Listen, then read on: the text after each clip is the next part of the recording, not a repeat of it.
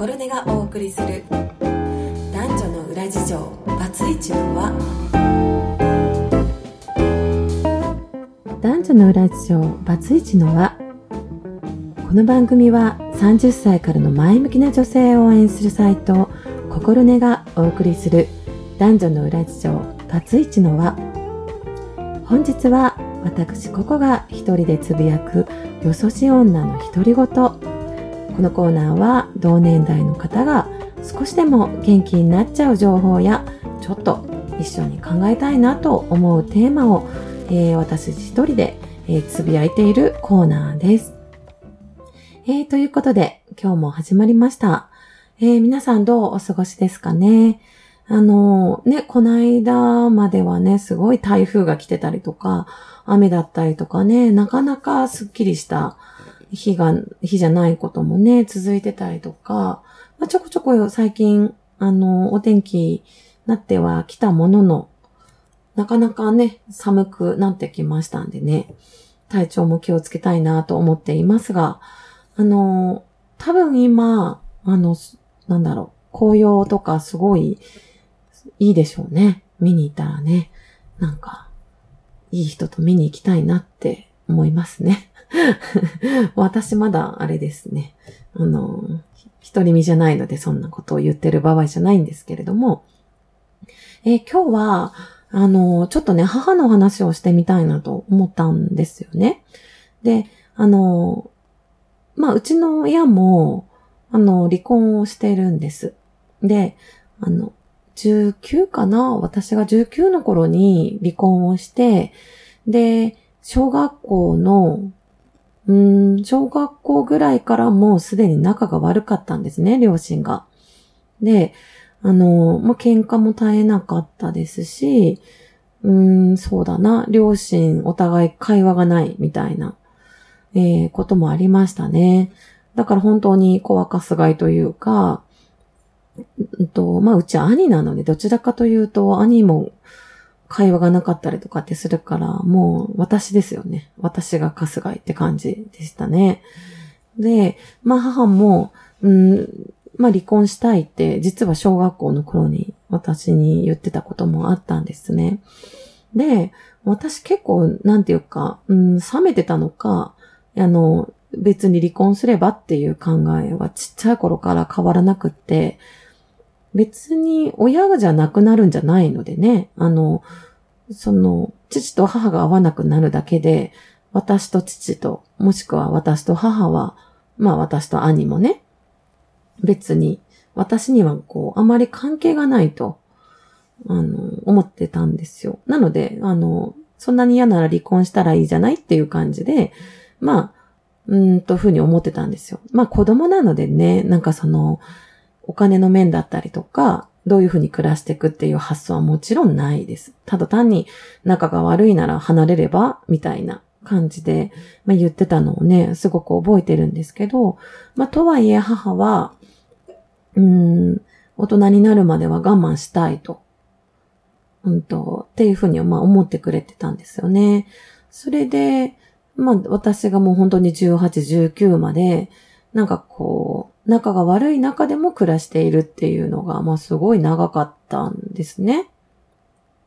今考えるとすごいなって思ったりするんですけど、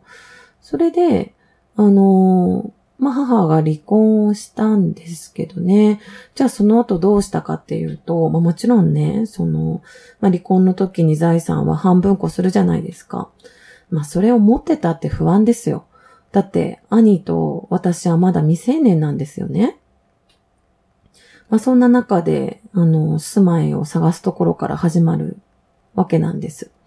あの、家はね、父に譲ったんでね。で、で、それでは、まあ、はじめは賃貸に入ったんですけど、母はその後に、あの、まあ、公団、県営住宅をいろいろ探して、いろんな書類集めて、うん、提出して、で、ちゃんと、あの、当選して、で、家賃が5000円とか1万円とかの、あの、公団という県営住宅にね、入れたわけですよ。県住宅もね、全然悪くなくて、14階建てだったりとかしてね、あの、すごい見晴らしいいところで、あの、私はすごい好きなお部屋だったんですけれど、で、うん、ちゃんとその貯金だったりとか、うん、なんだろうな、増やす努力っていうのを母はずっとしていたんですね。で、今、じゃあ私がもし離婚をして、えー、うちにも子供がいるんですけど、子供二人を連れて、えー、この子たちの学費とか生活費、もちろん自分の生活とか、あのー、考えてどうしていったらいいかってなった時に、あのー、改めてね、母がすごいなと思ったんですよ。だって、あの、離婚するってなった時に、それだけでもすごい感情が、まあ、なんていうのかな、不安定じゃないですか。で、離れていて自分の生活どうしていこうって、そういうことも不安定なんですね。で、その中で、あの、本当に懸命に生きていくために、えー、いろいろ考えて、情報を集めて、実際にそういうことをやっていってっていうのは、なかなかできることじゃないなというふうに、改めて自分がその、えっ、ー、と、立場になった時に思ったんですよ。で、だからね、あの、大人になってから、あの、母に謝りました。もともとはね、母強い性格で、あの、実は結構傷つくことをね、あの、傷つくことっていうか、まあ、言葉が強いので、まあ私が勝手に傷ついていたというか、まあそういうことが、まあ多々あったんですよね。あので、なんか、そういう意味ではすごい攻撃的な人を私はすごい嫌いだったりとか、まあしてたんですけど、まあ今思うと、やっぱり強く、強くいなきゃいけなかったんだなと、うん、モードですよね。なんか、あの、強く生きていくための、うん、そんな感じになってたんだなっていうのも含めて考えると、なんか本当に母にありがたいなと思ったし、あの、母はなんて賢いんだなと。まあ、一人の女性として、同じ女性として、なんかすごく尊敬ができる母なんだなっていうのはね、改めて、あの、思ってね、なんかそういうところも含めて、あの、すべて話して、こんな、本当によそじになって初めてですね、母にあの、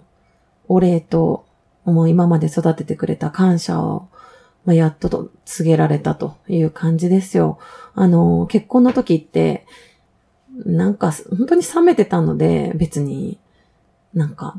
手紙とかいいんじゃない？みたいな形で、私母に手紙読まなかったんですよね。